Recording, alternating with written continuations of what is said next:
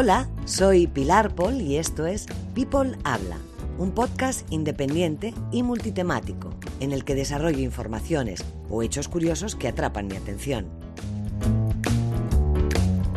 Visita mi web para obtener más datos y las fuentes. Se escribe así: www.p Paul mi apellido, habla.com, peoplehabla.com. También me puedes encontrar en Facebook e Instagram. Agradezco mucho tus comentarios, tus likes y por supuesto la suscripción a este podcast.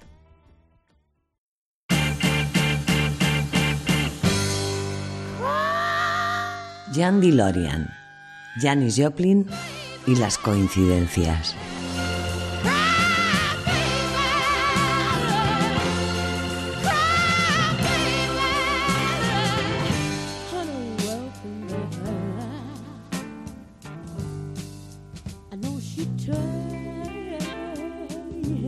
¿Sabes quién fue el diseñador de los famosos muscle cars? Jan DeLorean, un visionario así como comparable a Steve Jobs o Mark Zuckerberg, pero DeLorean en coches. Sí, sí, a él le debemos lo que se conoce por los grandes muscle cars en Estados Unidos, esos que hacen prum, prum. Tal fue su obsesión por construir el mejor coche del mundo, como él decía, que no dudó en pasarse unas cuantas líneas rojas.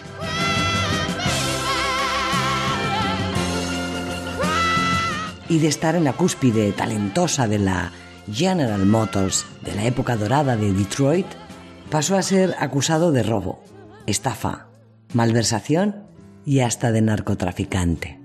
Sí, sí, con nada más y nada menos que 100 kilos de coca. Y todo por conseguir desarrollar ese coche, el DMC-12 DeLorean, como el que hay aparcado justo aquí abajo en el garaje de mi casa en el edificio donde vivo. ¡Wow! Hoy he bajado a mi cochecito para tratar de hacer algunos arreglos de piezas que se habían soltado por ahí. Mi coche es viejito. Me gustan algunas cosas maduras. Los coches es una de ellas.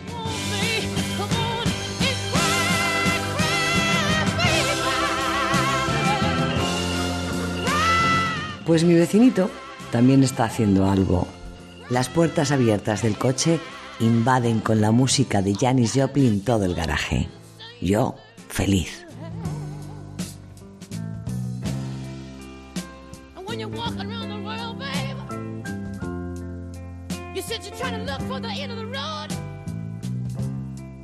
You might find out later that the road will end in Detroit. And the road will even end in Kathmandu. You could go all around the world trying to find something to do with your life. Only gotta do one thing well. You only gotta do one thing well to make it in this world, oh, man.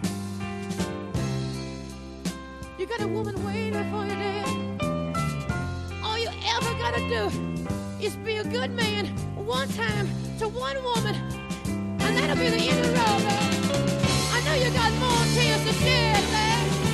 So come on, come on, come on, come on. Hoy es 4 de octubre y hace 50 años que murió. No para de sonar en cualquier emisora, tampoco en la de este DeLorean que hay aquí al lado. Me fijo un poco más en el coche de mi vecino.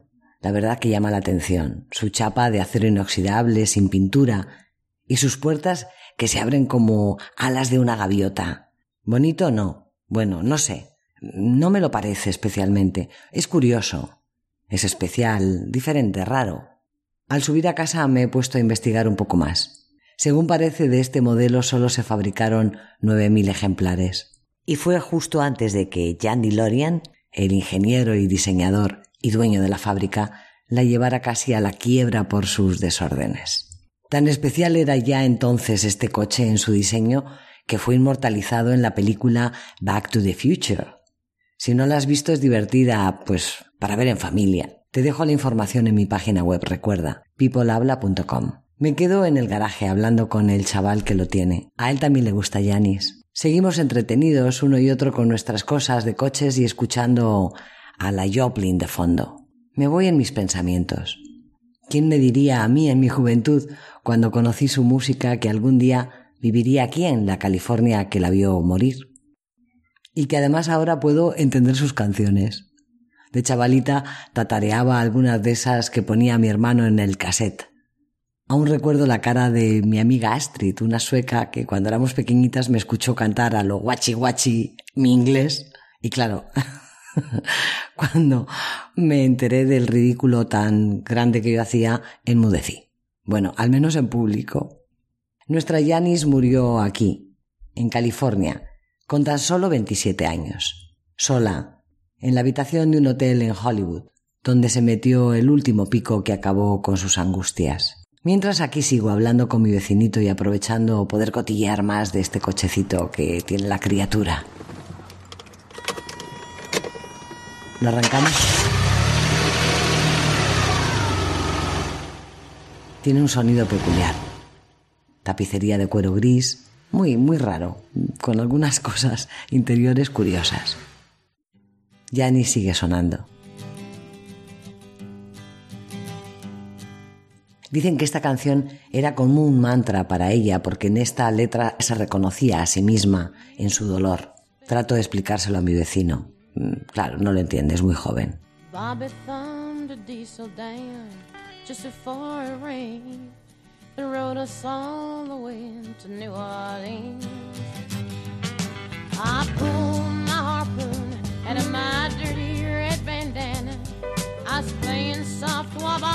Joplin fue una niña incomprendida y burlada desde pequeña. Ya en la escuela sufría de bullying se reían de ella y ahí empezó esa guerra que tuvo toda su vida contra su cuerpo. Creo que Janis fue una muñequita rota desde siempre. Tuvo poco espacio para sobrevivir entre sus miedos y sus pasiones.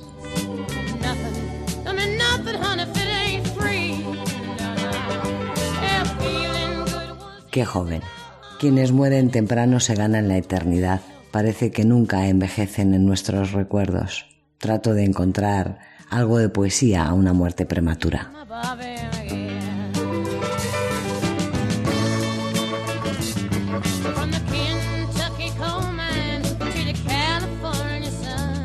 DeLorean, el diseñador de estos coches, murió mayor.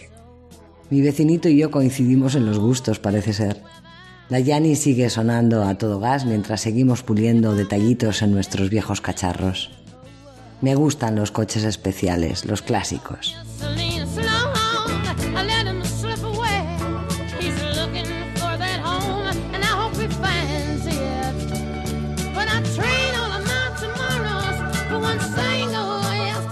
Janis Joplin fue la primera mujer del hard rock, cambiante, multicolor como su imagen.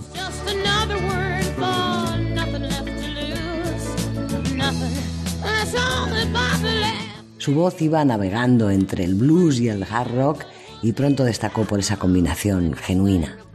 Era un amante de los ritmos del soul, del blues, del jazz. Pero hay que recordar que en la Texas de entonces los negros y los blancos casi tenían prohibido mezclarse. Cuando escuchó la versión original de Big Mama Thornton de Hound Dog, su estilo de niña de iglesia cambió por completo y entendió el poder de su herramienta, la voz humana.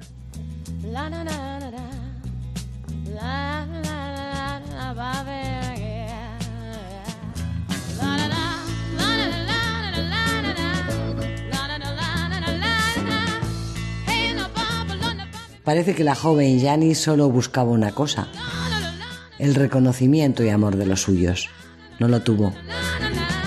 De hecho, murió pocos días después de la última visita a la casa de sus padres. Quería compartir con los suyos ese fulgurante éxito del último año, verse por fin reconocida. Y lo quería desesperadamente. Ella siempre buscaba complacer a sus padres. Incluso siendo ya una superestrella. Pido disculpas por ser tan simplemente mala en la familia, escribía. Me doy cuenta de que mis valores cambiantes no me hacen muy confiable y soy una decepción. Y bueno, lo siento. Janis salió pronto de Port Arthur y en una ocasión que visitó su pueblo cuando ya iba recogiendo algunos éxitos, hicieron copias de una imagen suya anunciando el concurso del hombre más feo del mundo. Se volvió a alejar de allí y solo regresaría cuando su fama ya la predecía. Pero aquel ambiente rural y pacato la recibiría de nuevo con el menosprecio al que le tenían acostumbrada y despreciaron e ignoraron la visita de la famosa cantante de rock Janis Joplin, quien inundaba estadios y estaba en las listas número uno de éxito. Ni su familia acudiría a recibirla.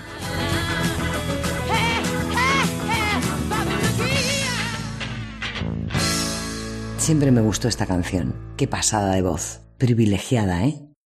Port Arthur es y era un típico pueblo tejano que se mantenía como un centinela fiel dentro de las leyes de la comunidad hipercatólica. Un pueblacho que, aun bendecido por el petróleo, también heredero de huracanes y de supremacías de Ku Klux Klan. No podían aceptar a esa joven atípica, libre, rebelde, con una voz más fuerte y rotunda de la que jamás ninguna otra mujer del lugar hubiera podido elevar. Aquel día llegó acompañada de su grupo de amigos y músicos, y al ir a saludar a su madre, ésta le negó el abrazo. Por favor, no me avergüences más, y vete, le dijo fríamente.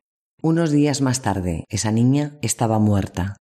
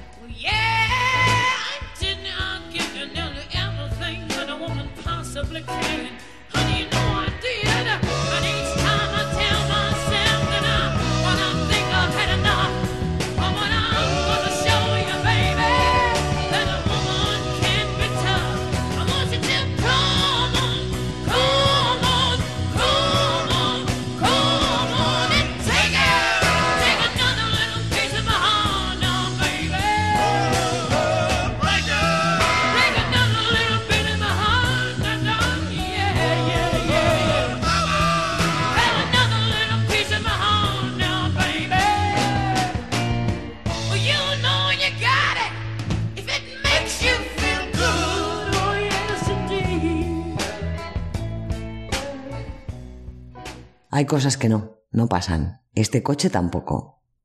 Podría ser muy actual con algunos retoques. Jan Zachary, DeLorean, fue un ingeniero brillante, indiscutiblemente. Ejecutivo extravagante y agresivo, que saltó a la fama por sus aportaciones a la industria y a la General Motors en concreto, con un concepto nuevo de Pontiac, nunca visto antes. Rápido y superpotente, y acorde con un estilo de vida joven y dinámico del momento. Hasta entonces los Pontiac eran modelos para viejos. Pero DeLorean agarraría la atención de las nuevas generaciones y ese espíritu rebelde, destacándose también en él esa fuerte visión mercadológica de sus productos.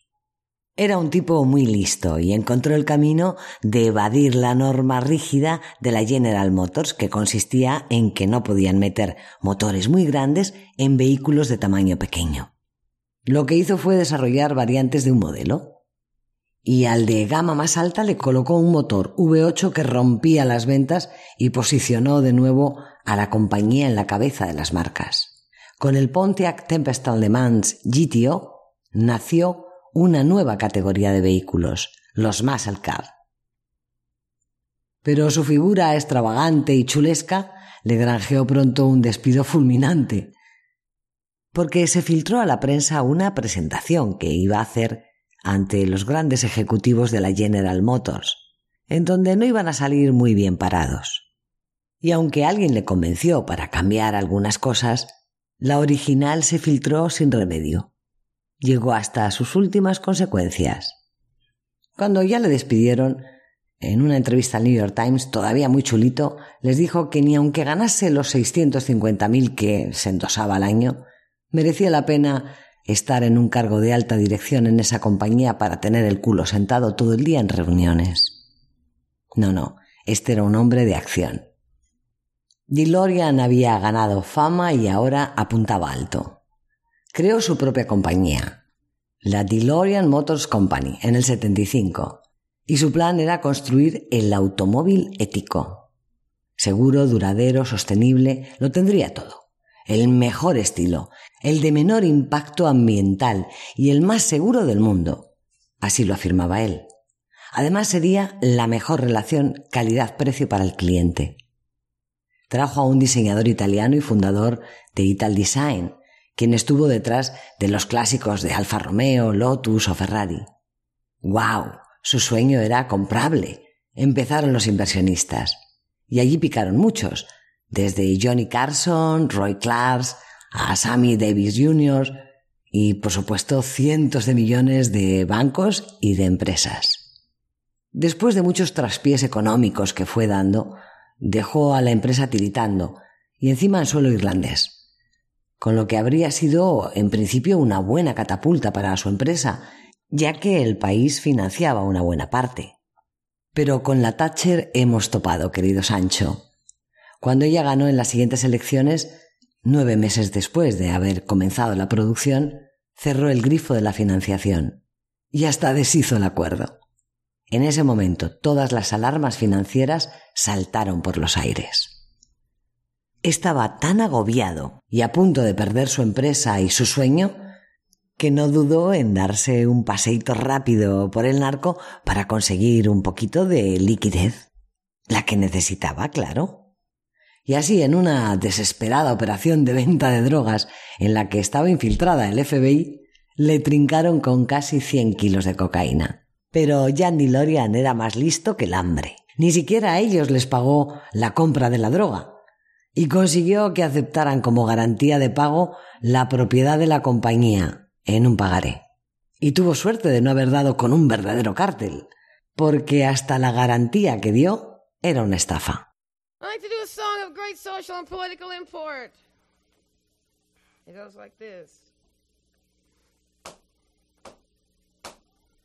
Oh Lord, a Mercedes Benz? My friends all drive Porsches. I must make amends. Worked hard all my lifetime, no help from my friends. So, oh Lord, won't you buy me a Mercedes Benz? Oh Lord, won't you buy me? DeLorean murió a los 80 años, en el 2005 en un apartamento de un solo dormitorio de New Jersey con su cuarta mujer. Nunca enfrentó ninguna condena y consiguió que los únicos que pagaran parte a sus acreedores fueran la firma Arthur Andersen, declarada culpable de negligencia e incumplimiento de contrato en las auditorías de la extinta compañía. Le he preguntado a mi vecino que cuánto tiempo hace que tiene el coche y me ha dicho que siempre ha estado en su casa, que era de su abuelo, Jan. Jan DeLorean.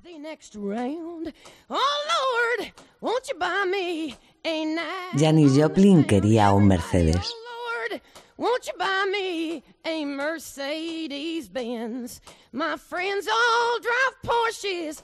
Pero su psicodélico coche era un Porsche.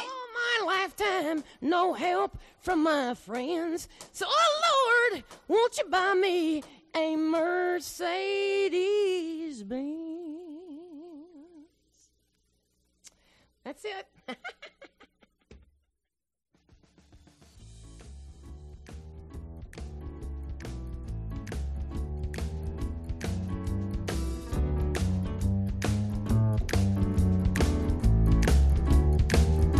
Hasta aquí el episodio de esta semana, con esta historia tan curiosa en coincidencias. Y como siempre me despido con mis tres agradecimientos.